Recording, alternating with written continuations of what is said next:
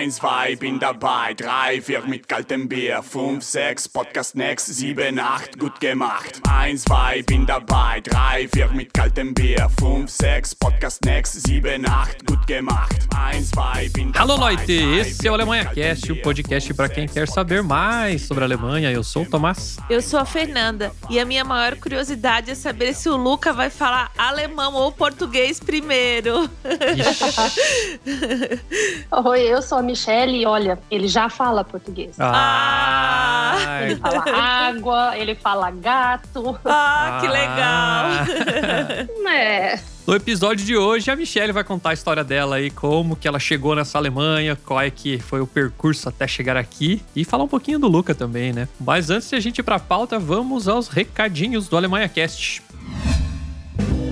Diretamente de Stuttgart, o Alemanha Cast chega até você graças ao apoio de nossos padrinhos. Se você tem alguma sugestão, crítica ou comentário em relação a esse episódio, envie um e-mail para nós através do endereço podcast@alemanhacast.com.br, repetindo podcast@alemanhacast.com.br ou ainda através do nosso Instagram no arroba @alemanhacast. E agora você fica com o programa.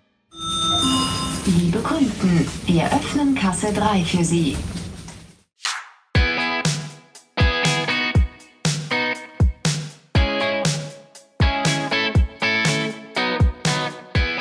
Então, quem é você na fila do Beergarten, Michele? Conta pra nós. Bom, eu sou Michelle, eu tenho 38 anos, eu moro aqui há 8, moro em Dortmund e sou casada com um alemão. Por isso que eu vim pra cá. E agora eu estreiei no papel de mãe, tem um ano, do pequeno Luca, o falante em português. E ele é muito fofo. E sapeca, né? Ou não, ele é bem ativo, uma criança saudável e bem ativa. Mas é gente fina, especialmente porque ele, ele, ele tem um jeitinho assim de olhar que você fala, senhor, safado. Tá, e conta pra audiência aí por que, que você é a madrinha do Alemanha Cast. Ah, porque eu acho que o serviço que o Alemanha Cast presta para quem tá querendo entender um pouco mais da Alemanha é fantástico. Ele consegue te mostrar o lado bom, o lado médio, o lado ruim, de uma forma muito sutil, mas falando a verdade, sem mascarar, sem esconder o que a gente passa aqui, né? Que nem tudo são flores, mas que vale a pena no final das contas. Hum, legal, legal. Muito bom, então. Conta pra nós aí como é que era no princípio. Como é que você veio parar na Alemanha? Como Qual conheceu teu marido? Bom, o meu marido, o melhor amigo dele, trabalhava comigo em Campinas. Eu morava em Campinas antes de, de vir para cá. E o melhor amigo dele trabalhava comigo, ele foi passar férias lá, isso em 2008. Nós ficamos amigos, nos conhecemos, ficamos amigos e fomos amigos durante muitos anos, até que um dia a gente viu que a gente não era só amigo, né? Ah, que tinha alguma coisa a mais ali e a gente resolveu tentar o relacionamento. Eu lá, ele aqui. Aí eu tava trocando de emprego na época, tirei um tempo de férias e vim pra cá.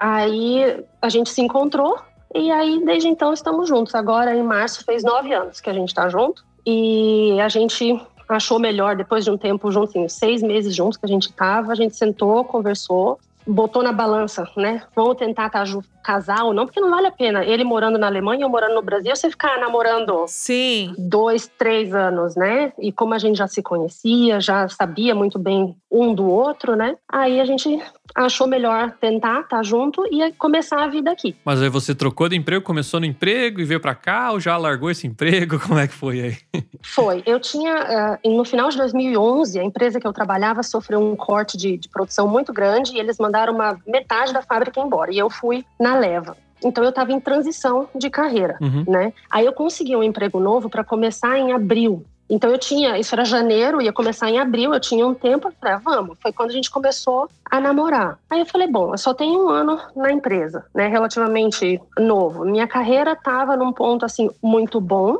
mas com possibilidade, se eu saísse, se eu começasse uma outra coisa, não seria um baque muito grande para mim. Ah, por que não? Né, era, era tudo muito novo, né? Talvez se eu tivesse com um momento mais consolidado de carreira, eu titubearia, mas Iria pesar mais, né, na decisão, né? Iria pesar, mas não pesou não. E eu já morava longe da minha família também, né? A minha família não é de Campinas, eu sou de Campo Grande, Mato Grosso do Sul. Então eu já morava longe há muito tempo. Uhum. Então são alguns fatores que na hora da escolha, vou mudar, facilitaram. Sim. E o teu marido, ele fala português também? Nada. Nada. E vocês já tiveram que logo se comunicar em alemão? Não, inglês. Inglês, inglês. A gente sempre falou inglês. Hoje também. Sim, inglês ainda é a nossa né, língua Aham. oficial, mas agora é, a- sai 80% em inglês, 20% em alemão. Aham. Porque para nós, e talvez os psicólogos poderiam explicar melhor, é a, a, a língua que nos uniu Uhum. é o que nos identifica. Então, quando a gente começa a falar só em alemão, parecem dois estranhos falando, sabe? É, é difícil explicar. Sim. Então, a gente manteve o inglês e ele tentou aprender português. E é muito engraçado que ele teve uma professora de, de português, ela era carioca. Então, ele começou a aprender os números. Ah! o sotaque carioca. um, dois, três. Aí eu falava, não, Ai, que engraçado. Não, não, não. Já, já não, não. Pera aí. Vamos falar direito. vamos endireitar esse português primeiro. Mas ele tem uma dificuldade de aprender idiomas, ele não tem a mesma facilidade que eu. Então, ele não consegue também por causa do tempo. Ele É, tem que se corrido, dedicar, né? É. Tem que estudar também, não é só ir na aula, né? E acaba não tendo contato também, né? Não, mas é ruim porque quando a gente tá no Brasil e ele vai pra casa da minha mãe, que a gente fica sempre na minha mãe, ele não consegue conversar com a minha mãe nem com o meu padrasto. Com meu pai ele fala inglês, não tem problema. Mas, né, falta. É Ah, chato, né? complicado. Só que ele entende. Ah, Ao passar dos anos, né, já são nove anos juntos, ele entende o assunto que está sendo falado. Então, não dá, mas, por exemplo, no começo eu até brincava, né? Eu falava, ah, ele não vai entender nada, mas ele sabe certinho do que, que você está falando, sobre quem que você falou. Osmose, né? Ele vai absorvendo. sim. É, não, vai, vai. O ouvido vai funcionando, né? Eu acho que a fala realmente é o mais difícil, né? É, e ele acaba, ele escuta, né? Porque eu sempre falo com a minha família, então eu falo em português, eu falo com os meus amigos, ele escuta. Então acaba, né? Sabe do que trata, né? E às vezes ele pergunta, ou ele lê. Agora, com a chegada do Luca, o interesse dele voltou à tona, né? Porque eu só falo com o Luca em português. Então ele quer entender o que eu tô falando com ele. É, e até é um presente pra vocês dão pra ele, né? Se você se ele conseguir também aprender português, porque eu acho que não tem jeito mais fácil de você aprender um idioma do que com seus pais, né? Em casa, né? Né? E é um ponto muito forte para mim, porque eh, meu pai é francês Ok. e eu não fui educada em francês em casa. Ah. Ele deixou eh, livre, né? Eu fui aprender francês, eu fui para uma escola de francês quando eu era criança e depois estudei de novo quando adulta. Eu falo, depois o alemão matou meu francês, né? Mas Normal, né? se, se eu tenho a oportunidade de estar com meus tios e meus primos na França, eu entendo, eu consigo conversar com eles, mas eu aprendi, não veio Sim. de criança e eu não Uhum. quero que ele passe por isso. Entendi. Então, comigo, ele só escuta música em português. Ele só lê eh, livros, essas coisinhas que eu tenho pra ele, é tudo em português. Eu só falo com ele em português. Eu faço questão que, se ele vai usar ou não no futuro, é uma escolha dele, mas Uhum. ele precisa aprender. Como é que ele vai falar com a minha mãe? Sim, sim, Sim. vai pro Brasil, né? Vai, é. Nossa, mas que interessante. Ele vai aprender português, inglês e alemão. Porque tu fala em português, o teu marido fala em alemão e vocês falam em inglês. Nossa, bem E legal. o francesinho não entra na história aí com ele, não? Eh, O, o- o alemão matou o francês, Tomás. Só aquelas palavras francesas que tem no, no alemão, né? Engineer, por exemplo, né? é, chapeau. É. Não, assim, eu gostaria muito que vai chegar numa hora, se ele chegar aí pro ginásio, né? Que é quando eles têm latim, francês, espanhol, eu gostaria muito que ele escolhesse o francês, Uhum. né? Pra, claro, claro. fica, mas assim, É uma escolha até lá, dele. né? É. É uma escolha dele, eu não queria forçar. Mas eu não vou mentir. Às vezes eu ponho umas musiquinhas em francês pra ele ter uma, É, imagina. não um contato, mas é, é português mesmo, sabe? E é muito bonitinho. Ele, ele escuta já as músicas, ele escuta muito um canal do YouTube que chama Ziz, que é o Hélio Ziskind, que fez as músicas do Castelo Ratimbum pra TV Cultura. Ah, é? Ah, eu Mas era, fã, eu era fã, fã, fã demais do Castelo Ratimbum. É fantástico. Ele tem muitas músicas educativas muito bacanas e ele adora. E ele escuta. Ele, agora que ele começou a falar, ele começa a repetir a música, sabe? Ai, eu fico tão feliz. Daquela mãe babona, né? Ele canta aquela música do chuveiro lá de tomar banho? Tem? Sim, Ah! sim, foi uma música. Juro pra você, se você pegar meu top 10 do Spotify 2020, a música do chuveiro é a número 1. Sem brincadeira nenhuma. Tchau, sujeira. Tchau, preguiça! Tchau, sujeira! Adeus, cheirinho de suor. Bota aí, editor, essa música pra nós aí. Tchau, preguiça. Tchau, sujeira. Adeus, cheirinho de suor. Oh, lava, lava, lava, lava, lava, lava orelho, uma orelha, outra orelha, outra orelha. Quando chega na hora do pé, ele ergue o pé. Ai, que bonitinho, meu Deus. Lava até. Meu pé, meu querido pé, que me aguento o dia inteiro. E o meu nariz, meu pescoço, meu tórax, o meu bumbum e também o fazedor de xixi. Mas é, é porque eu, eu faço, assim, eu sou bem caxias nesse aspecto, sabe? Eu pego no pé dele. É até uma ironia, né? A música do alemão favorita se é a do banho, né? Banho aqui em casa, banho e fruta aqui em casa com ele não tem negociação. Não quero saber de criança fedida que não toma banho. Ele vai tomar banho e vai comer fruta. Exatamente. É isso aí. Muito bom. Agora acabou. Tá, então, na verdade, a Alemanha aconteceu, né? Você não, nunca esteve nos seus planos, né? Na não foi verdade, planejado durante não. a tua vida. É. Não, não, eu já tinha tido a oportunidade de morar no exterior a trabalho nos Estados Unidos. Eu morei em Charleston, South Carolina, seis meses, quando eu trabalhava na Bosch. E na época que eu trabalhava na Bosch, existia a possibilidade de trabalhar na Alemanha. E pela planta que eu trabalhava na época, tá fazendo muitos projetos com os Estados Unidos, eu acabei indo para os Estados Unidos, não vim para cá. Né? Depois eu troquei de empresa, que também era uma outra empresa alemã. Eu vim fazer curso aqui na Alemanha, mas assim, nada. Não tinha nem, nem passava pela minha cabeça que um dia eu moraria na Alemanha. Nunca. É engraçado, né? Foi assim, completamente por acaso. É. Nossa, e casou com um alemão e tem um filhinho alemão. Loiro, É, nossa, ele é muito branquinho. loiro. Mas aí, aí você, no caso, você tem passaporte francês também, né? Tenho Ah, então facilitou a tua vinda pra cá, né? Não precisou casar de Muito. cara, assim, tudo aquela história, né? tudo. Ainda que quando eu vim para cá em junho de 2013, eu- de- oficial, né, com a mudança completa. Mas em abril eu também passei um tempo aqui para começar a trazer minha mudança, vim comprar meu carro, tal. Quando eu fui dar entrada com a papelada do casamento, eu tive que justificar por que que eu estava casando com a nacionalidade francesa e não com a brasileira. E foi por uma aprovação da prefeitura. Ô, louco. Nossa. Eu tive que justificar. Eles analisaram, não sei por quê, até hoje eu não entendo o motivo. Uhum. E daí eles entraram em contato com o, o governo francês que cuida de franceses que moram fora da França.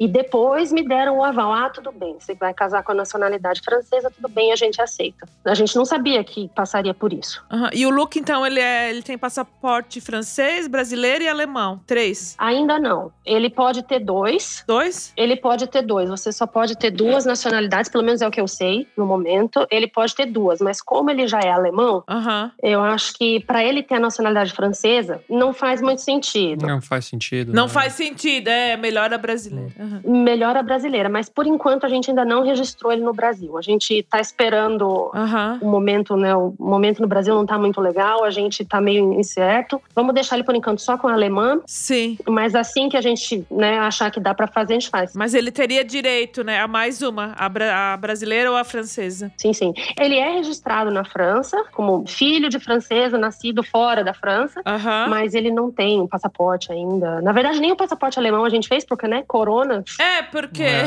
ninguém sabe, né? ninguém sabe. E ainda mais que a validade pra criança é um, um ano, né? Eu acho só, né? Primeiro é um, depois dois. né? Pelo menos no Brasil é assim, né? São seis meses antes de um ano, agora é um ano, então ficar fazendo para ficar renovando, a gente vai deixar para fazer. com- É, Faz não, quando só for quando pro tiver Brasil, a né? passagem comprada É. que realmente vá, né? É, entendi, entendi. É. E quais eram as expectativas, assim, quando você embarcou no avião, vou morar na Alemanha? O que, que você esperava? Sem brincadeira nenhuma, pelo amor de Deus, vamos falar logo alemão, porque eu, não, eu preciso trabalhar, não quero ficar em casa. eu morria de medo, porque eu trabalho desde os 18 anos, então eu vim pra cá com 30, eu falava, gente, eu sempre trabalhei, né? Sempre fui independente, tive o meu dinheiro, não vou saber ficar em casa o dia inteiro sem fazer nada, né? Então eu, que- eu queria aprender a falar logo, pra Uhum. poder procurar um emprego logo e colocar minha vida nos trilhos como era antes. Entendi. E na época eu estava fazendo, organizando o casamento no Brasil, que a gente casou, no ano que eu me mudei, a gente casou aqui, no Standesamt, e em 2014 a gente casou lá. Então, logo que eu cheguei, eu fiquei organizando meu casamento no Brasil. Então, eu me ocupava com isso e estudava alemão. E qual que é a tua profissão? Eu sou formada em comércio exterior, mas eu trabalho com logística. É, eu também sou formada em comércio exterior. Aí, isso foi um dos motivos que nos fez também optar em fazer a vida juntos aqui. Porque quem é formado em comércio exterior, o leque é muito maior para conseguir um emprego, né? Então, para se adaptar com um emprego novo, era muito mais fácil para mim do que para ele lá. Sim, imagina. E ele faz o quê? Ele é engenheiro civil. Engenheiro civil. Ah, não, daí é complicado, né? Todas É. as normativas devem ser completamente diferentes lá. Não, né? e, e ele já estava, naquela época, ele já estava num ponto de carreira muito elevado. Então, Uhum. para ele voltar, aprender o português, porque né, no Brasil nem todo mundo fala inglês suficiente, né? É, mas a vantagem é que lá em seis meses tu aprende, né? Ou aprende ou mora de Porque fome, ninguém né? vai falar. Que ninguém É. vai falar, mas para ele era, seria muito. A gente perderia muito mais do que ganharia, né? É, não. claro, Sim, com sim. certeza. Na verdade, eu estava tão empolgada para vir para cá, porque eu já tinha muito contato com a Europa. Já a Europa para mim não era novidade, né? Eu já tinha passado férias aqui. Tem a família do meu pai que mora na França, que a gente já tinha visitado. Então eu estava naquela fervo, né? Pá, que massa, que legal, pá, pá, pá, né? Legal. Antes não, eu tava Já tinha um pouco mais de noção, né? O que te esperava. É. tinha, não tava vindo no escuro. Eu acho isso muito importante. Eu não vim no escuro. Entendi. É, já sabia mais ou menos como era aqui. É, É, não, não pra morar, não pra viver, mas. é, de uma- férias, é. né? Inclusive é uma pauta que eu quero gravar pro Alemanha Cash um dia é Alemanha, morar ou passar férias? Interrogação. Uh, morar por quanto tempo e passar férias por quanto tempo? Exatamente.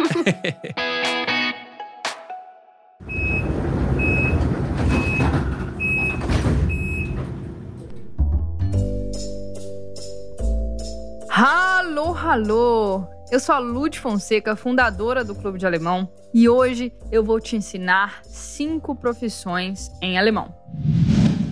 A primeira delas vai ser der Architekt, que significa o arquiteto. Der Architekt. Depois nós temos o médico, e o médico se diz der Arzt. Der Arzt. Der Arzt. Depois, vamos ter o engenheiro, que vai ser der Ingenieur. Der Ingenieur. Der Ingenieur. Temos também o garçom, que vai ser der Kellner. Der Kellner. O garçom.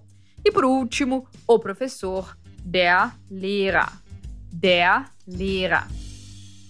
Nächste Station Universität. Ausstieg in Fahrtrichtung rechts.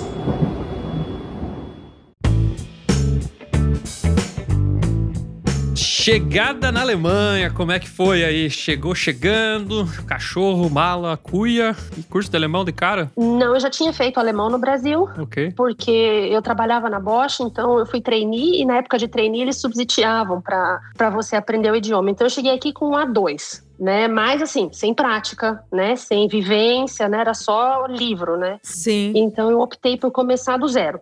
De novo, falei, vamos ser humilde, vamos abaixar a cabeça e vamos fazer A1, tudo de novo. A gente se programou também para que eu chegasse no verão, então eu cheguei em junho, Ah, Importante. que é para não ter esse choque de sair do calor e vir pro frio e ficar seis meses no escuro. É, isso é uma dica que eu já dei aqui nesse podcast. É, Eu sei que às vezes é difícil, né? O cara vindo a trabalho, mas chegar no calor, assim, eu acho que faz toda a diferença, né? Porque chega o É. final do ano, bate aquela deprê e tudo mais. Eu acho importante já chegar e poder aproveitar, né? Porque às vezes né, no inverno é mais diferente, né? É, e outra também, eu, eu particularmente eu gosto mais de frio, mas para quem tem muita dificuldade de se adaptar com a temperatura, se tiver como se programar para fazer a mudança nos meses de primavera e verão, é muito melhor. Uhum. Porque as dificuldades que podem vir a surgir, elas se amenizam conforme o tempo lá de fora. Então você vai ter Hum. um problema de idioma, vai ficar triste, vai ficar chateado, mas o dia vai estar bonito, você vai poder sair, você vai poder dar uma volta. Se isso acontece no meio de dezembro, onde o sol se põe às três e meia da tarde e só nasce às nove, você vai ficar num looping de depressão muito grande. Isso não é bom para quem muda.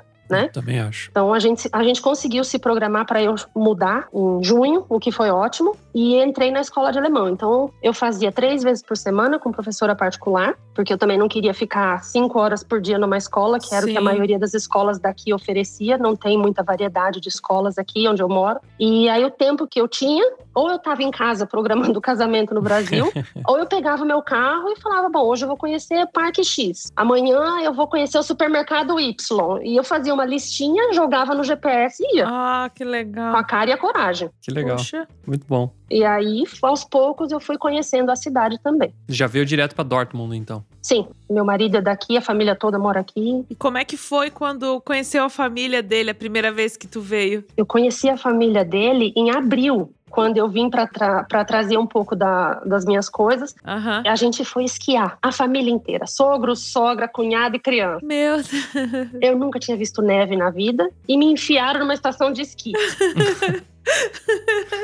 foi, foi bacana, eles foram muito gentis comigo, eles me esperaram, estavam todos, né? Meu marido, inclusive, em Frankfurt, no aeroporto, com cartazes. Meus sobrinhos, na época, eram pequenos, eles tinham Oh, 10 e 12 anos, então tinha lá a florzinha, bem-vinda, que legal.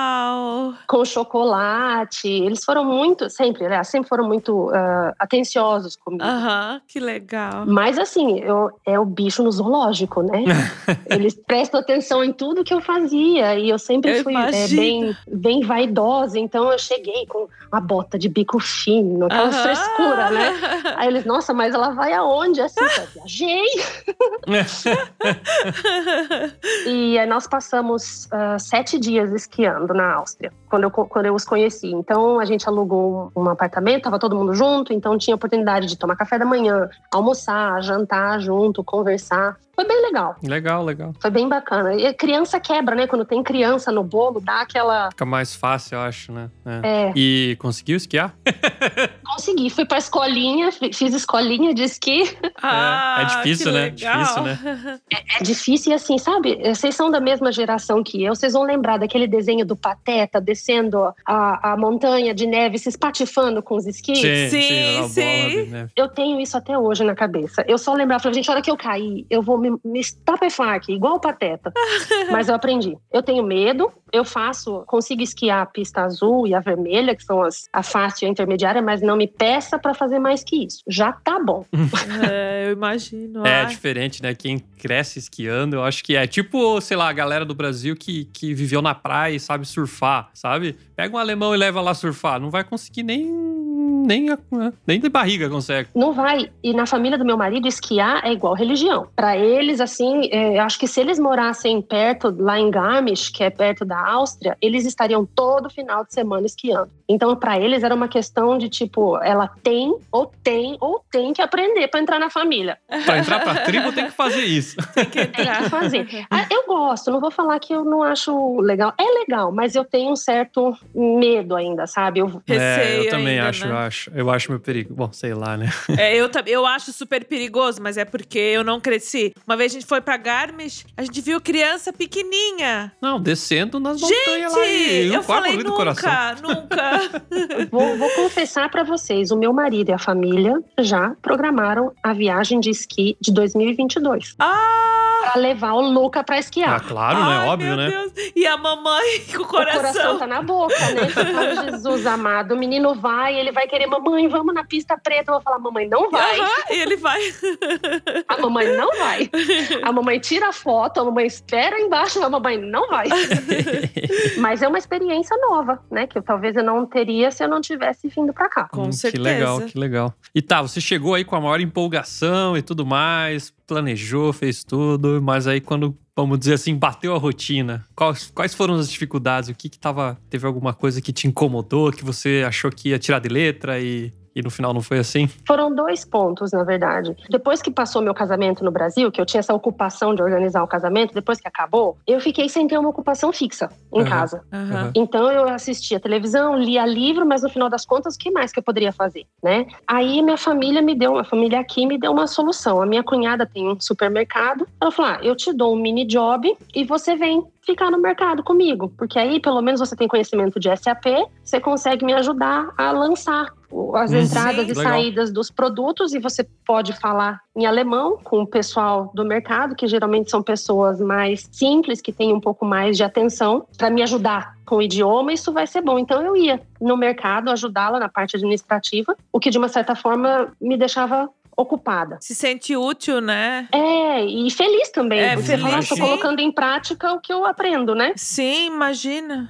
E depois, quando eu comecei a procurar emprego, porque aí deu aquele gelo na espinha, né? Porque eu falava, meu Deus, eu vou arrumar um emprego, mas eu falo alemão, eu entendo o que eles falam, mas como é que vai ser no dia a dia? Sabe, eu tinha bastante receio. Aí, quando eu comecei a trabalhar, que eu fiquei meio na dúvida, assim, porque todo mundo falava muito rápido, muita coisa técnica, e aí eu tive um baque, tipo, não vou dar conta. Eu não vou conseguir, porque eu não vou conseguir chegar nesse nível de fluência deles da forma que eu achava que eles esperavam de mim. Uhum. Então aí deu um, um frio na espinha. E mas como é que foi essa busca de emprego aí? Demorou muito pra conseguir alguma coisa? Não, eu comecei a procurar emprego em maio de 2015. E em julho eu consegui um emprego para começar em outubro. Foi relativamente rápido. Poxa, Ah, foi rápido. É. Por causa da minha área. Pois é, e inclusive você acha que a experiência que você teve em empresas alemãs também não facilitaram um pouco no currículo? Conta. A minha experiência em empresa alemã, as minhas cartas de recomendações que eu tinha, que eu trouxe das empresas que eu trabalhei, e por ter dupla nacionalidade. Pesou muito. Pesou muito. E eu sei que pesou porque eles falaram para mim, eu recebia como feedback nas entrevistas, que eles tinham para eles na época foi bem é, um pouco antes deles terem a crise dos sírios que vieram para cá. Aham. Sim, sim. Então, aqui, aqui em Dortmund não é que nem em Stuttgart ou München, que, que tem muito. Não é, não é cosmopolita a região, né? Então, eles precisavam de uma certa certeza de que, que do estrangeiro que eles estavam contratando tinha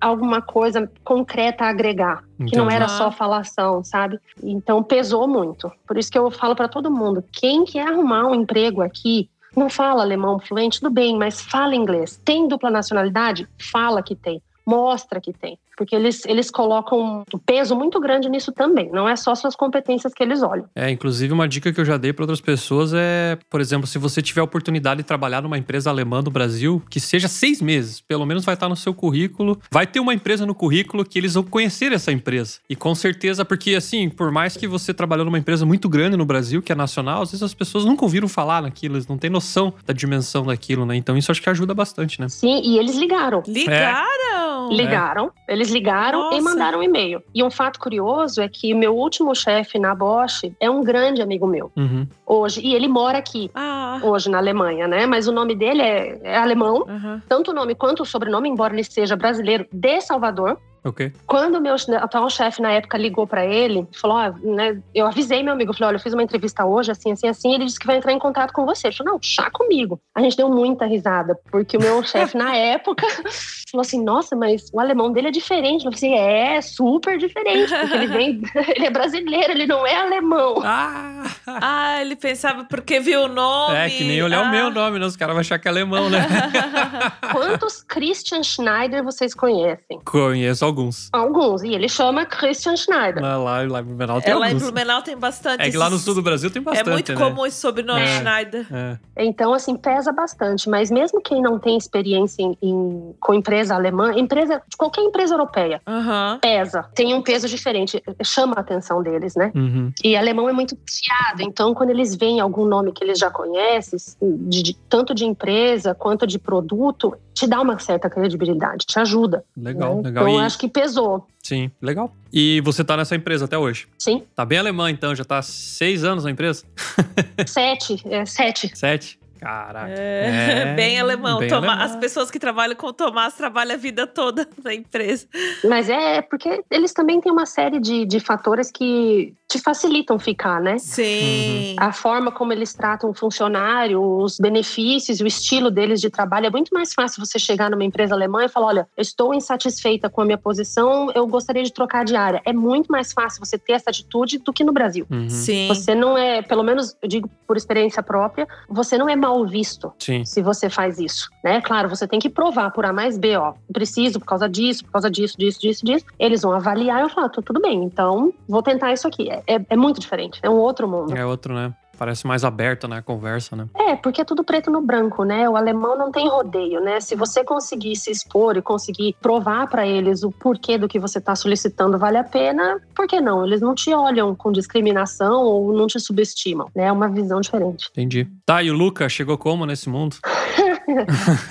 Luca foi uma criança que veio depois de cinco anos de muito perrengue. Tá com um aninho agora? Quanto ele tem agora? Ele tem um, ele fez um agora em abril. Ele veio de um processo de muitos problemas para tentar engravidar e veio depois de cirurgia, procura de médico na Bélgica. E acabou chegando há um ano para nós. Pra mudar a vida de vocês. Tá na chacoalhada aí. Nossa, completamente, completamente. É botar o babador.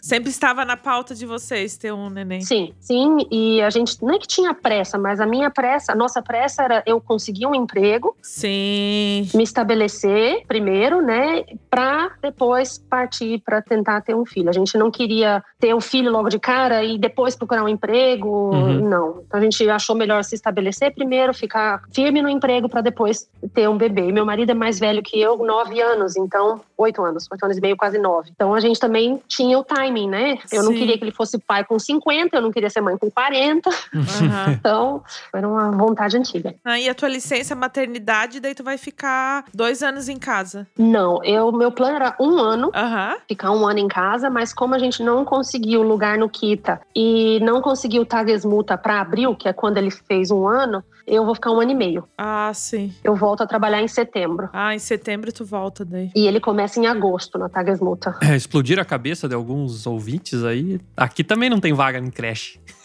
É. Então, aqui tava no, no Kita, a maioria dos Kitas aqui de Dortmund estavam 300 crianças para 3 a 4 vagas por Kita. Caraca. Nossa!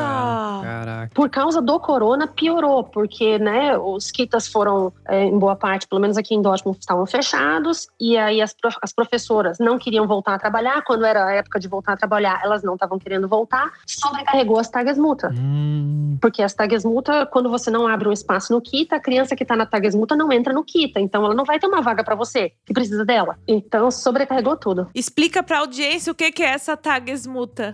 Que a- às vezes eles não é, sabem kita, o que é. explica aí. Tagesmutter, kita und Kindergarten. Tagesmuta é uma babá, né? É uma babá que, ao invés dela vir na sua casa, você deixa o seu filho com ela. A depender da Tagesmuta, são, podem ser de três até cinco crianças. Eu já vi Tagesmuta com seis. Acho que vai variar de acordo com Tagesmuta e com a cidade. O Kita é o Kindergarten, né? Uma escolinha que a gente chama, né? E aqui as- os Kitas têm turmas de 10 a 12 crianças por faixa etária. Não é só salinha com criança de, ah, aqui é só de, de 0 a 1, aqui é salinha de 1 a 2, não. É de 0 a 3, tudo numa salinha só. Tudo misturado. É, e é isso que se aplicaria para crianças, no caso do, do, do Luca, né, na, na faixa etária dele. E as duas, tanto a Tagesmuta, a babá, quanto o Kita, que é a escolinha, têm horários diferentes. Eles oferecem horários diferentes para ficar com seu filho. Tem jardins de infância, os Kitas, que ficam com a criança das 8 ao meio-dia, das 8 às 2, das 8 às 4 e meia. Como também tem jardim de infância que pega 7, 7 e meia. E babá também é a mesma coisa. Então é, é um leque enorme que você pode. Você, infelizmente, não tem a vantagem de escolher Uhum.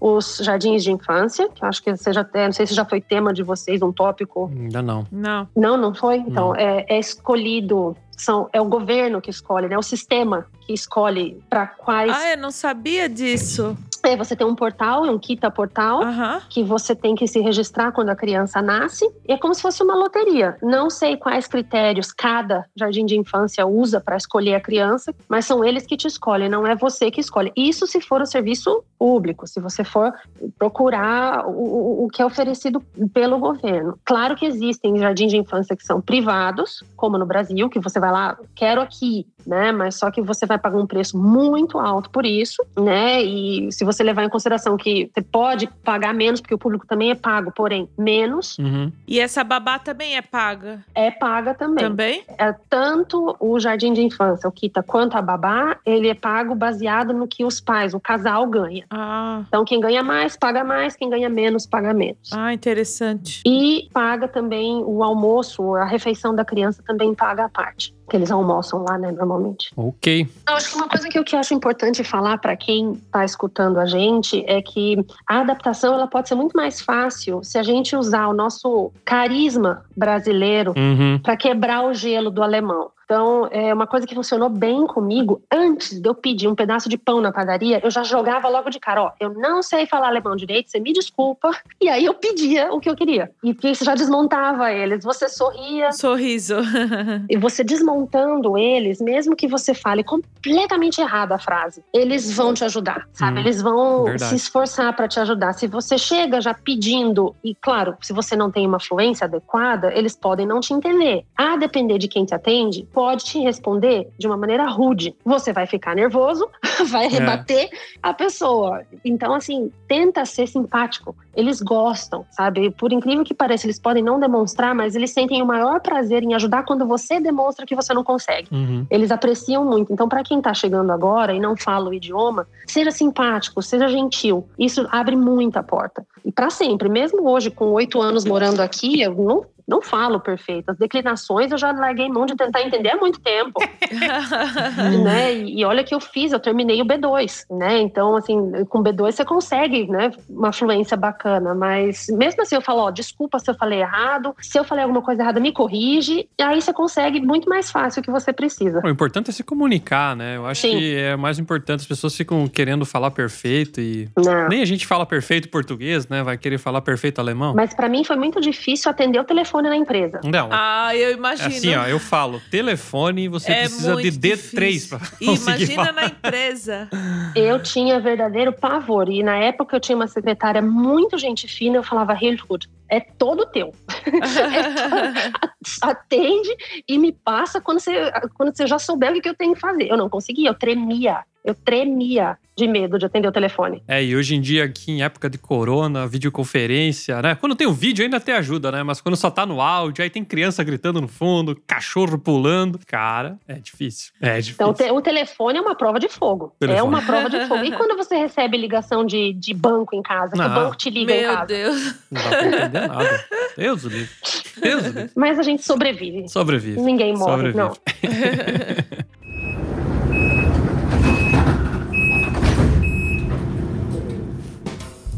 Você já pensou em ajudar o Alemanha Cast? Padrinhos do nosso podcast têm acesso ao nosso grupo fechado no Telegram, além de dar pitacos em nossas pautas e ainda receber os episódios antes dos demais ouvintes. Para tornar-se nosso padrinho, basta acessar nosso site www.alemanhacast.com.br barra apoie. Nächste Station Hauptbahnhof. Ausstieg in Fahrtrichtung links. Planos para o futuro. Quais são os planos aí para o futuro nessa Deutschlandia? Ah, os planos agora, se você me perguntar a curto prazo, é aprender a des- desgarrar da cria e botar a cria no, na babá. Eu imagino. Mas se a gente for ver a longo prazo, é, é aprender a lidar com essa nova vida de ser mãe num país que não é o meu. Então, é aprender a enfrentar essas diferenças que vão surgir no tocante à escola, ao ensino, a forma como eles tratam as crianças. É, é um plano que a gente tem em casa de trabalhar, de ler muito, de entender como funciona, Uhum, para diminuir, porque é uma adaptação também, né? sim. para diminuir o, o- o- não é desespero, mas para diminuir a frustração que vem junto. Até porque as expectativas do seu marido em relação à escola são completamente diferentes das suas, né? Do que você Sim. viveu e do que ele viveu, né? Sim, Então, com- certamente ele vai entender algumas coisas que vão acontecer na vida, né, educacional do seu filho que você vai achar um absurdo, que você vai falar, não, não pode. Eu acho que é bem, deve ser difícil vocês, né, chegarem a um equilíbrio aí, né? nós temos uma visão bem parecida nesse aspecto, graças a Deus, porque eu acho que senão não funcionaria. Mas sim, ele, ele, ele já vê algumas coisas com outros olhos enquanto eu fico aqui comendo as unhas. E eu tenho muito medo, porque a gente está cercado de pessoas que eu sou a primeira estrangeira no convívio diário, direto. Então, agora que o Luca fala, todo mundo corrige ele. E eu não quero que ele seja corrigido, eu quero que as pessoas entendam que ele, sim, ele vem de uma família multicultural, Uhum. ele não precisa de correção, ele precisa compreender que se ele for falar uma palavra em alemão e sair errado, tá tudo bem. É só uma questão de tempo, ele vai aprender, ele vai se encaixar no flow, no, no, no bolo. Uhum. E eu tenho muito medo de acontecer isso na escola, porque eu já ouvi vários exemplos de mães expatriadas que as professoras não tinham dó nem piedade Também já ouvi. com a criança, sabe? Eu acho muito cruel um- uma criança pequena, a professora vai falar assim: você está na Alemanha, fale alemão. Ok, Mas se ele errar uma palavra, não é porque ele não sabe falar, é porque ele ainda não aprendeu correto. E é normal, Sim. Uhum, né? Então, os, os nossos planos agora é aprender a lidar com isso, entendi. sabe? É apre- é aprender, porque a gente, nenhum dos dois nunca viveu isso, né? Claro. É uma- um mundo novo pra gente, tanto pra mim quanto pra ele, e vamos ver como é que vai ser, né? Esperar o corona passar pra gente poder ter uma vida social novamente normal É. e ver como lidar. É porque ele nem conhece a tua família, né? Então. Não, Nossa. E dói, porque, né? Eu imagino. Você vê é, meus pais envelhecendo, tenho um neto, eu sou filha única por parte de pai e mãe, O único neto. é o único neto. E minha mãe viria quando ele nasceu, algumas semanas depois, não pôde vir. Então, acho que toda essa bagunça, né, poder voltar a ter uma vida normal, vai permitir que a gente faça outros tipos de planos também, Aham. né? Então, por enquanto, tem que lidar com o concreto. O que, que dá pra fazer? Sim. É, é. É muito doido, né? Uhum. Tá aí em relação ao trabalho, então continuar aí, né, na Alemanha, se aposentar aí nessa empresa, né, caminho alemão, né? Não, eu não tenho essa visão alemã. Não, não. Não tenho, eu não acho saudável. Eu acho, eu É. vejo pelos meus colegas de trabalho, porque você fica, você entra muito na zona de conforto. Sim, sim, eu sei. E você ficar sempre na zona de conforto do trabalho, eu não acho legal, sabe? Eu acho saudável você ter outras realidades para comparar, você ter novos desafios, você aprender outras coisas. Né? No Brasil, eu sempre trabalhei no automotivo, em três empresas diferentes. Aqui, eu trabalho na mesma empresa de eletroeletrônico, mas vai chegar uma hora que vai saturar o conhecimento, Sim. né? Então, assim, por que não mudar? Tá nos meus planos, sim, até mesmo porque eu moro em Dortmund e trabalho em Lüdenscheid. São 38 quilômetros. Com uma criança, É, com criança. É, Agora mudou um A pouquinho. logística né? já fica complicada, né? mudou tudo. E, e eu, eu dirijo numa, numa estrada que está sempre em obra, então Hum. sempre pega engarrafamento. Então, se ele ficar do, é, obra, tem em tudo quanto é lugar, né? É, a Alemanha, a Alemanha está em obras, né? Sempre tem obra, né? Não tem. É. Não tem É como. um canteirão de obras, É, né? é. Então eu fico uma hora e meia por dia no carro, 45 minutos para ir, 45 para voltar. Passei Se tudo isso. corre bem. Então, com criança, muda. Eu não sei como é, vou saber em setembro. Sim. É. Quanto tempo? Meu marido trabalha em Dortmund, mas ele tem obra na Alemanha inteira. Então, às vezes, ele não tá aqui. Aí, se me ligarem da Tagesmutter, eu falo, viu, ele tá vomitando. Até eu chegar, É. É, complicado, né?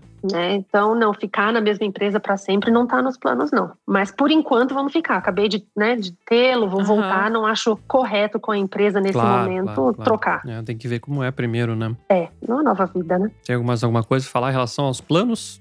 Hum, a gente brinca que talvez comprar uma casa no Brasil na praia. Ai, que sonho! Passa o endereço pra mim daí. Mas nem eu nem ele gostamos de praia. Sério? Olha, eu vou falar que eu nunca fui o maior fã de praia. Só que eu não sei se é muito tempo em casa por causa do corona, muito tempo trancado. Eu estou com vontade de ir para a praia. Ah, eu amo praia. Eu moraria na praia. A minha, a minha cor não ajuda muito. né? É, Que eu não, fico- eu- esse- no quarto dia que eu estou na praia, eu tô de saco cheio, eu quero ir É, embora. o Tomás não porque é eu tenho que ficar fã. passando protetor, sabe? Eu chego Ai. na farmácia, vou comprar o protetor, dela perguntar qual fator você quer. Eu falo, fator albino. 50. Fator albino. porque não eu dá. brinco que, que se a praia tivesse grama, tava tudo ótimo. O Ah. problema da praia é a areia. Areia. É É verdade. a areia. Mas a gente, a gente pensa mais por esse lado por causa do descanso. Sim, sim. Né? Não necessariamente um plano, é uma ideia que a gente tem, até mesmo porque né, eu sou de Campo Grande. Campo Grande, Mato Grosso do Sul. Até chegar na praia são pelo menos mil É quilômetros. longe. Né? Deve ter gente em Campo Grande que não acredita que a água do mar é salgada, né? Então, Concordo e assim embaixo. Quem mora em Campo Grande sempre vai para Balneário Camboriú. Pelo Ô, menos ia louco. quando eu morava lá. É mesmo? De Santa Catarina? Nossa, Por quê? Que longe. É, porque acho que são, são mil quilômetros, né? É. Talvez não é tão longe assim. Ó, pertinho, né? Mil. Mil, quilômetros. É. Fala pro alemão isso. No Brasil, depois que eu moro aqui, que vai para até Munique com 800 quilômetros, eles fazem um tirinho, mil é... É, não, eu os caras da empresa, lógico, numa época antes, pré-corona, né, quando a gente viajava, né? Aí eu lembro, eu peguei um dia de folga na sexta, daí a gente foi quinta-noite pra Dresden, passou o final de semana lá e voltou, né? E dá 500 quilômetros aqui, né? 500, 600 quilômetros daqui, né? É, fez o que final de semana? Ah, fui pra Dresden. Dele, foi de avião? Eu falei, não, fui de carro. E o cara, nossa, você andou tudo isso no final de semana? Eu falei, pois é, mas essas estradas boas e é perto, dá pra ir. Mas é engraçado como os parâmetros mudam, Muda né? completamente. Muda completamente, né? Enfim, é- são mil quilômetros, mas enfim. O que, que é mil quilômetros no Brasil? Nada, né? Aqui você cruza. É, por fatos de comparação, Mato Grosso do Sul tem a área aproximadamente a mesma da Alemanha. Nossa. Eu, eu brinco, eu falo com meu marido, você me respeita, hein? Que o meu estado é maior que o seu país, você me respeita. né? Mas é, e é engraçado que essas comparações que a gente brinca muito, mas quando a gente foi pro Brasil casar, a família do meu marido foi também. Ai, que legal. Os planos dele. Não, a gente vai pro Rio, depois a gente vai pra Foz do Iguaçu e vai pra Amazônia. Ah! Falei, vocês estão achando que é na esquina, né? É. Tudo ali, ó. tipo, É que nem começou um, um rapaz a trabalhar no cliente que é brasileiro, né? No mesmo time que o meu. E aí, a primeira reunião e tal, ah, dois brasileiros no time e tal, beleza, tá e tá. Daí ele perguntou, tá, mas você, o, o alemão perguntou pra nós, ah, a cidade de vocês é perto? Como é que é, né? aí eu perguntei pro cara, você é da onde? Dele, São Luís do Maranhão. Aí eu falei, Maranhão, ok. Botei no Google Maps, tipo, é, cara, eu sou do interior do Paraná, né? Quase na Argentina. Tipo, era, não sei, 3 mil e poucos quilômetros de distância. Aí eu olhei no mapa assim e falei, olha, Moscou é muito mais perto de Stuttgart do que a minha cidade dele. E os caras, não, não pode. Eu falei, sim.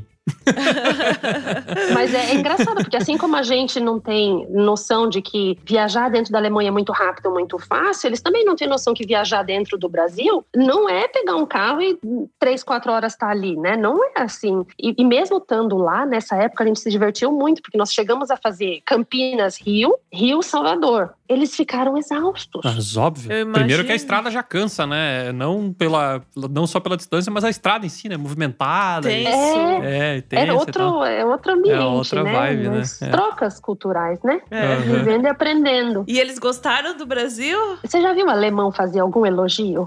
Hum, se ele falar ok, é porque tá bom.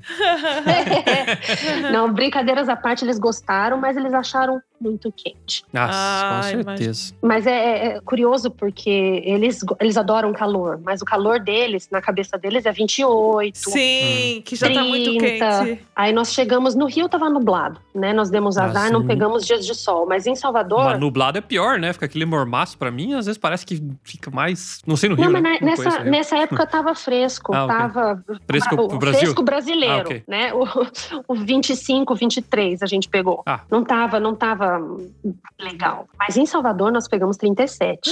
Aí, É, não, daí embora. eles. Aí, nossa, e a gente brincava, ah, mas vocês não queriam calor? Tá, então vai, senta aí no sol, se divirta. É, racha aí, meu. Brancão. Eles gostaram, gostaram, mas assim, falar que eles vieram, voltaram empolgados e tudo mais, aí já são outros Já é outro. 500, A né? empolgação deles já é diferente também, né? É diferente, mas gostaram sim, eles falam bem. Ah, legal. Então faz um resumo pra nós aí. Vale a pena morar na Alemanha? Vale, eu acho que você passa muito percalço, passa, Uhum. com todo, mesmo tendo todos esses pontos positivos que a gente já falou, passa percalço, porque você tá sozinho, né? No meu caso, eu não tenho, meu marido é alemão, então eu tô realmente só, né? Mas vale a pena sim. Você tem a, segurança que a gente tem aqui, para mim não tem preço, sabe? É, para mim é o número um. Antes de qualidade de vida, a segurança para mim não tem preço. Poder sair de carro com os vidros abertos a qualquer hora do dia não tem preço. A qualidade de vida tem um, peso também, sabe? Saber que eu posso usufruir do, do meu salário da forma que justa, sabe? Saber que eu trabalho para ganhar X e com esse com esse X eu posso fazer muito mais do que eu faria no Brasil. Acho muito legal. Vale a pena. E a estabilidade que você tem da vida, né? É muito mais estável como um todo. Uhum. Você consegue ter uma vida mais tranquila mentalmente, sabe? Os perrengues que você teria no Brasil, de meu Deus, será que eu vou ser demitida? Eu não vou. Como é que vai estar? Estabilidade, né? Te Passa mais uma tranquilidade, né? O sistema todo, né? Bem mais estável, né? Acho que fica mais fácil você planejar as coisas, né? E não sei, dá uma mais tranquilo, né? Parece, né? É, porque você sabe que você, o que você planeja hoje, e eu não tô querendo planejar que nem alemão, tá? Que planeja em maio o que, que ele vai comer em dezembro. Planeja em janeiro de 2021 a, a viagem É. de férias de 2022, né? Eu, eu não tô querendo ir nesse sentido, mas se eu sentar hoje e planejar que, sei lá, daqui a 15 dias eu vou passar um final de semana fora em vidas normais, vou passar um final de semana fora, vou fazer isso, isso, isso, vou gastar X, Y, Z, preciso disso, e que vai acontecer igual, Hum. Sim. já te tira um peso das costas, sabe? claro que você tem o lado negativo, né? Como a gente já falou, ter um filho longe, que foi o que pegou para mim. Eu nunca tinha me sentido só desde que eu mudei para cá. Uhum. Sabe, tem os momentos que você se sente sozinho, assim, mas que vem e passa, né? Mas a solidão mesmo veio quando ele nasceu. E isso eu não saberia o que é morando em Campinas com a minha mãe morando em Campo Grande, né? É, Mesmo sendo longe, vocês estariam juntas, né? É, e é só tu ligar pra tua mãe, né? É, isso pesa. Quando esses momentos batem, a depender de como você tá, machuca. E eu não conhecia esse sentimento antes, né? Mas não é só isso, a vida não é só feita de momentos assim, né? Uhum. Então, assim, eu já fui várias vezes no estádio ver o Borussia Dortmund jogar, eu adoro. Ah, que legal. Ah, que me legal. chama, me chama. Venha, quando voltar com o É. público, É. É, vamos aí. né? Eu já fui ver a Alemanha jogar, já vi a seleção alemã A jogar. gente também. A gente já viu duas vezes a Alemanha jogando, né? É muito legal. Então, vocês já viram o Brasil? Eu nunca vi o Brasil jogar. A gente viu o Brasil já também. A gente viu o Brasil na Copa. Na É. Copa, cara. Meu, que legal. É, mas é muito legal ir no Ah, estádio. eu tô com saudade, viu? Duas coisas que eu o tô com Tomás saudade. adorava ir no estádio aqui. e show. Show de rock metal, assim. Eu tô com uma vontade de ir num show que você não faz ideia. Agora, deixa eu fazer um adendo que show, me desculpa, mas no Brasil não tem igual. É muito melhor lá do que aqui. Ah, com certeza. Ah, com Tomás, certeza. É com certeza. muito. É mil Chega. É. chega a arrepiar, porque eu fui ver, eu já tinha visto Coldplay no Brasil algumas vezes Aham. e vi aqui, em Hanover e em Hamburg. A galera não se mexe. Não se mexe, cara. Não se mexe, Que cara. agonia! Não se mexe. Você tá lá, né? Assim, eu, particularmente, eu gosto muito de música. Eu sempre fui a vida inteira em shows de artistas que eu gosto. Então, pra mim, ir a um show é emoção. É igual É. o Tomás. Ah, eu me emociono. Cantando e eu louca pra. E a gente pegou cadeira, não conseguiu ficar no gramado. O pessoal sentadinho assim, ó, com a mãozinha batendo. Ah, gente, cara, pelo amor de Deus. pelo amor de Deus. Não dá, pelo amor né? de Deus. É, mas em contrapartida, você sabe que você pode ir a um show sozinho ou com uma, uma amiga, É. Tá em segurança. aham. tá em segurança. Então, os dois lados da balança. O transporte todo, né, pro acesso pro show e tal, é tudo mais tranquilo e Fantástico. tal. Só que pra se divertir no Brasil é melhor. Não, não. Outro, outro exemplo engraçado, quando meu marido fez 40 anos, a gente tinha duas mesas na Oktoberfest, na tenda da Paulana. Então eu falei, Oktoberfest, não, é agora, agora que a galera Vamos quebrar O tudo. pessoal sentadinho. Assim, eu falei, não, não é possível, vocês vão ficar sentadinho, né? Não dá. Só que aí, na tenda, tinha uma banda Sim. que, que tocava e ela fazia umas pausas. Então, quando a gente chegou, ela tava na pausa. Por isso que todo mundo tava ali, né? Tinha e tal. Vocês conhecem Helene Fischer, Não. Não. a cantora, que canta Atemlos? A música a gente conhece da October, mas ela não. Na época que, que é, procurem depois no, no, no, no, no Spotify, Atemlos, Helene Fischer. Quando ele fez 40 anos, Atemlos era o hit do momento, que foi quando a Alemanha ganhou a Copa em 2014. Quando a bandinha começou a tocar Atemlos, eu juro por Deus, eu nunca vi os alemães tão felizes e dançando como eu vi naquele dia. Que Uma legal. sensação única. Única, única, única. Ah, a Oktober é muito boa, né? É, Eu a gosto gente É foi muito na legal. October aqui. A gente foi duas vezes, né? A gente também achou que lá eles se divertem mesmo. Nossa, ele descola a tampa do cérebro do povo. Isso, aham, eles Não, ficam irreconhecíveis. Não, tinha É. um garçom lá. Bom, primeiro que a gente ficou lá numa mesa, daí deu o horário da mesa, né? Depois a gente teve que sair. Aí ficamos lá andando e tal. Aí a gente entrou numa tenda da Hackp Shore. E aí não, não- não- tem uns lugares que os caras não dão cerveja pra você, né? Se você não tiver sentado na mesa, né? É. E eu puxei o garçom e falei, cara, eu vim do Brasil, cara. Eu vim do Brasil pra cá pra tomar cerveja. Você vai lá arrumar cerveja pra mim. Ele fica aí no corredor e deixa pra mim. Cara, o cara começou a trazer Serviu a cerveja e noite tal. toda. No final da história, cara, a noite inteira, cara, ele pegou meu celular na minha mão, tomou na minha mão, o garçom começou a filmar, É. chamou os garçons, tirou selfie deles. Eu tava olhando Muito meu celular. felizes. Um monte de selfie do garçom. Eu falei, ó, o cara doido, rapaz. Quem disse que alemão não É. se diverte aí? É, mas é, a Oktober, para quem realmente tem vontade de vir aqui, tanto de férias quanto para morar, é uma experiência que tem que fazer. Tem que fazer, tem que fazer. É, é o único momento que eles se soltam assim de uma forma que você jamais vai ver, a menos que você tenha muita intimidade. Eu acho muito doido, porque até na hora de celebrar, assim, parece que eles têm que ter horário, sabe? E a gente, e a gente já se extrapola, não importa onde tiver. Tipo, É. gravando podcast aqui eu já tô falando alto, né? e os caras não, né? É, mas é engraçado que é, nessa vez que a gente foi, eles tinham todo um cronograma. Que todo mundo tem que estar com a calça de couro, com Ah. as mulheres com din, que é- não consigo falar, dirndl, Aham. que é o É, vestidinho. E não esquece de pôr o vestido, não esquece de botar a calça de couro, porque todo mundo tem que. Eu não acredito que até isso! Ou saíram manda aqui, porque a gente reuniu amigos de diversas partes do Aham. país lá em München, né? Então tinha todo um cronograma no WhatsApp de todo mundo. Ó, não esquece isso, Nossa, pega aqui. Isso é muito alemão, cara. Isso é muito alemão. É muito alemão. Mas foi muito legal, assim, foi uma experiência única. Não, e você vai tomar quatro canecas de chopp, tal, tal, tal, tal, tal, tal, tal, tal, uma meio-dia, outra uma. Ai, mas isso é legal. Mas é divertido. É, não, é- é- foi muito bacana. É uma experiência legal e recomendo. Hum, show Vale a bola. pena. Legal, legal. Tem mais alguma coisa aí pra incluir sobre a Alemanha? Aí algum fato curioso? Fato curioso, eu fui assaltada na Alemanha. Ô, louco. Sério? Eu nunca fui assaltada no Brasil. Uhum, assaltada. Roubaram meu carro. Não acredito. Uhum. Nossa. A gente tinha, morava numa, antes de mudar aqui pra casa que a gente construiu, a gente morava numa casa e eu tinha uma garagem. Eu nunca deixava meu carro pra fora. No bendito dia, eu deixei o carro pra fora. Falei, ah, deixa. Nunca acontece nada, né? Não faz mal. É. Cheguei tarde em casa, não acontece nada. No dia seguinte de manhã eu cheguei, dei a volta por trás do carro, eu vi que a porta traseira tava semi-aberta. Eu falei, nossa, mas eu tirei o zig daqui ontem, não fechei a porta? Ah, tudo bem, né? Abri a porta da frente, entrei no carro, falei, cadê o câmbio? Não tinha o câmbio. Aí, sabe quando você vai olhando em câmera lenta? Ah. Aí não tinha o airbag, Ô, não tinha o, o- o GPS, não tinha o, o painel inteiro da- do meio do carro. E Jesus, roubaram meu carro. É tudo isso fração de segundo, mas pra mim durou uma eternidade. E quando eu olhei pra frente, não tinha o volante. Ah, Meu Deus! Eu nunca. Você imagina passar por isso aqui? Porque eu nunca Não. imaginei. Não, não. Eu nunca imaginei. E, então, uma coisa que nunca aconteceu comigo no Brasil aconteceu aqui. Eles roubaram, não tinha um arranhão no carro, não tinha nada. Mas roubaram. parecia que eu tinha levado meu carro no mecânico, porque o carro estava intacto, intacto, não tinha nada fora do Que lugar, a não loucura. ser tudo aquilo que eles tiraram. Aham. E aí veio, né? Ligamos pra polícia, parecia o CSI, vem a galerinha com a malinha. É, é, é. Tirando a impressão digital, tudo.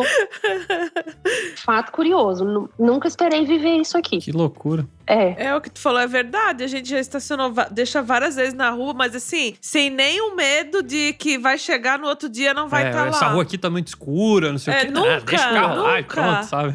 Nunca. Mas eu também. Mas depois a polícia me explicou que na época eu tinha um carro que tinha alguns. Era um carro esportivo. Então tinha algumas coisas especiais no volante, no, no painel e tal. É roubo por encomenda do leste europeu. Ah, que o pessoal passa fazendo a ronda durante o dia para ver quais carros tem na vizinhança. Aí passa lá para quem quer fazer o pedido, ó, na casa tal, Hum, tem um hum. carro assim, assim, assim, assim. E aí eles vêm. Por isso que não tem um risco no carro, não tinha nada. Parecia que o mecânico tinha feito o serviço. Caraca, os caras profissa, velho. interessante. O melhor de tudo foi ligar meu carro, porque eu tinha que tirar o carro dali para ir pro guincho, né? Foi ligar meu carro e o meu carro. Seu carro está sem volante. Seu carro está sem volante. Maldito programador que botou um erro de desse na mensagem.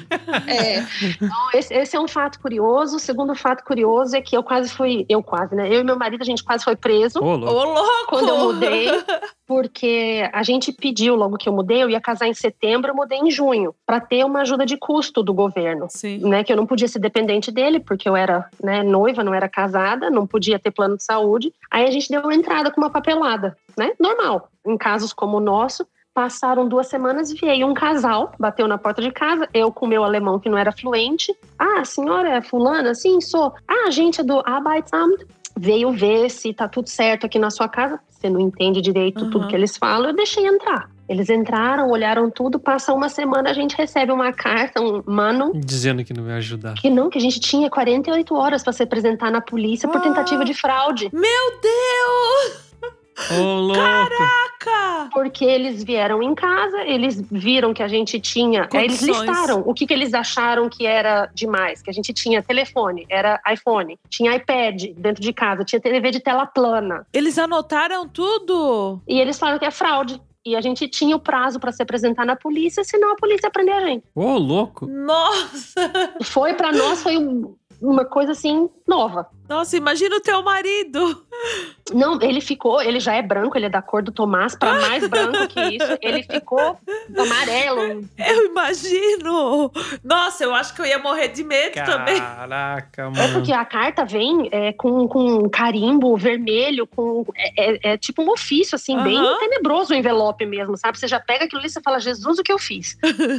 Aí corre advogado e vai e fala com o juiz, até explicar que focinho de porco não é tomada. Demorou um tempo e nos custou mil e poucos euros. Nossa. Porque eles acharam que era fraude. E aí depois eles explicaram que tem muita gente que faz isso, tem muito estrangeiro que chega aqui e que mente para conseguir os benefícios sociais que o país oferece para estrangeiro. E eles não, eles têm uma peneira muito rigorosa Aham. Para que isso não aconteça. Então eles pediram, no final das contas, a gente teve que pagar, mas pediram desculpa. Ah, desculpa, a gente viu que não era a sua intenção, mas a gente tem que dar a multa de qualquer jeito. O trabalho deles. Imagina ser acusado de fraude. Meu Caraca. Deus. É, Gente, que loucura. são coisas que eu nunca imaginei passar na vida e eu passei aqui. Veja você.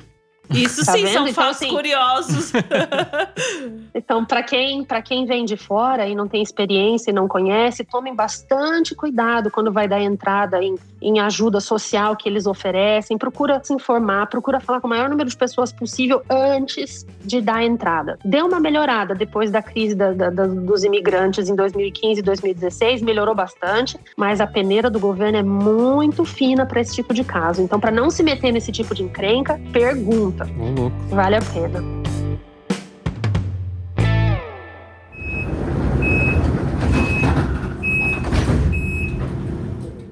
Você sabia que o Alemanha Cash possui um grupo exclusivo no Telegram para os ouvintes do podcast? Nesse grupo, tanto os brasileiros que estão na Alemanha quanto os brasileiros que estão pensando em vir para cá trocam experiências e dúvidas em relação à mudança para a Alemanha ou dúvidas sobre o dia a dia por aqui. Se você quiser fazer parte desse grupo, basta acessar nosso site, assinar nossa newsletter, onde você receberá um e-mail de confirmação com o link para o grupo. Corre lá e faça parte do Stammtisch Alemanha Cast. Nächste Station. Ausstieg in Fahrtrichtung links. Vamos às dicas do Alemanha Cast. Eu vou começar hoje. Como esse corona aí só tem notícia ruim, eu vou dar um site chamado goodnews.eu. Só notícia boa. O Nils, Ele é um Hum. site que só dá notícia boa, não tem desgraça, não tem corona, não tem nada de ruim assim, né? Inclusive eles têm um podcast também. Então fica a dica aí, goodnews.eu. Apesar do nome em inglês, é em alemão, tá? oh, bacana. A minha dica de hoje é pra quando o corona deixar. Até aqui em Stuttgart ele tá abrindo, Tá né? funcionando. Quem tá vacinado e quem faz o teste pode ir. É o Jardim Zoológico Botânico de Stuttgart, que é o Vilelma. Ele tem. É um zoológico também, mas o que a gente mais gosta é das plantas. Tem É até uma parte da Amazônia lá. É. É, um, é tipo uma estufa, É né? uma Tomás? estufa gigante assim, com uma Gigante, temperatura que, o Que teus, você que os teus parentes sente- não iam gostar. É, você se sente no Brasil. Muito quente. Tem bananeira, tem peixes, tudo como que veio do Brasil pra cá. As plantas, assim, são É, incríveis, assim. Pelo que eu li, tem É. mais de 11, 11 mil animais no zoológico, de 1.200 espécies diferentes. E de Nossa. plantas, são mais de 6 mil plantas. É, de é vários muito, climas. muito de lindo. climas e tal. E é engraçado que a gente foi, ah, tem o jardim botânico, ah, vou ver os bichinhos, dar uma olhada nas plantas. E no final da história, o que mais me chamou a atenção foram as plantas no As plantas. É, e principalmente a parte do Poxa. Brasil. É, bem muito legal. Vale a pena visitar. E é bem antigo, né? Eu acho que ele se abriu em 1800 e tantos o zoológico. Ele é bem antigo aí, eu não tenho o número exato. Mas achei aqui, 1846. É, Faz quando tempo. vocês Uau. virem para Stuttgart, Vale a pena. É, o meu marido tem um projeto em Stuttgart, então quando Ah. ele puder voltar e no projeto, se eu ainda tiver de Elternzeit, vou junto ah, que legal, a gente já Bora. pode vou se com as crianças reunir. lá. Bora. E eu conheço o Luca e você conhece o Benício daí. Ah, ó, ó, minha dica são duas, pequenas. É, como eu tô nesse universo mãe, e quando a gente teve essa flexibilização do corona em julho, a gente foi para Timmendorfer Strand, no Ostsee, lá, no- lá em cima. É uma cidade à beira-mar, não vamos comparar com o Brasil, tá? Não vamos esperar aquelas praias lindas de faixa de areia enorme, mas é uma cidadezinha pequena, muito agradável, pra, especialmente para quem tem criança e animais, que é o nosso caso. Para fazer uma viagem em família, passar um final de semana, passar uns quatro, cinco dias e descansar, é uma maravilha. Eles têm um festival de, de, de cinema que acontece lá uma vez por ano, eles têm torneios de, de beach vôlei que acontece lá. É, vale a pena conhecer. É um pouco badalado se você for realmente em julho, mas se você pegar ali agosto, fim de agosto, comecinho de setembro, as temperaturas ainda estão boas e a cidade está mais tranquila. Então, uma gastronomia ótima, preços bons e vale a pena visitar. Repete o nome aí pra, pra audiência. Timmendorfer Strand. S-T-I-M-M-E-N-D-O-R-F-E-R, Strand. Beleza. Ah, que legal. Nunca tinha ouvido falar. É muito legal. E uma outra dica, caso é, Dortmund não é uma cidade muito turística, mas caso alguém estiver na região ou morar aqui perto, quando vier a Dortmund, provar Salzkuchen. Hum. Ah, essa eu já ouvi falar. É um prato, um prato, é um pãozinho típico daqui. É um donut, é um, um pão em formato de donut, um pão salgado com sal grosso e semente de erva doce em cima, recheado com carne crua com, toma com tomate, com cebola Hum. picadinha. É típico de Dortmund. Então, para quem estiver na região ou se um dia puder visitar aqui, fica a dica culinária. E dá pra assistir um jogo do Borussia também, né? Porque. Ou e a BFLB. Então é isso. Agradeço a presença. Imagina. Muito obrigado e até a próxima. Tchau.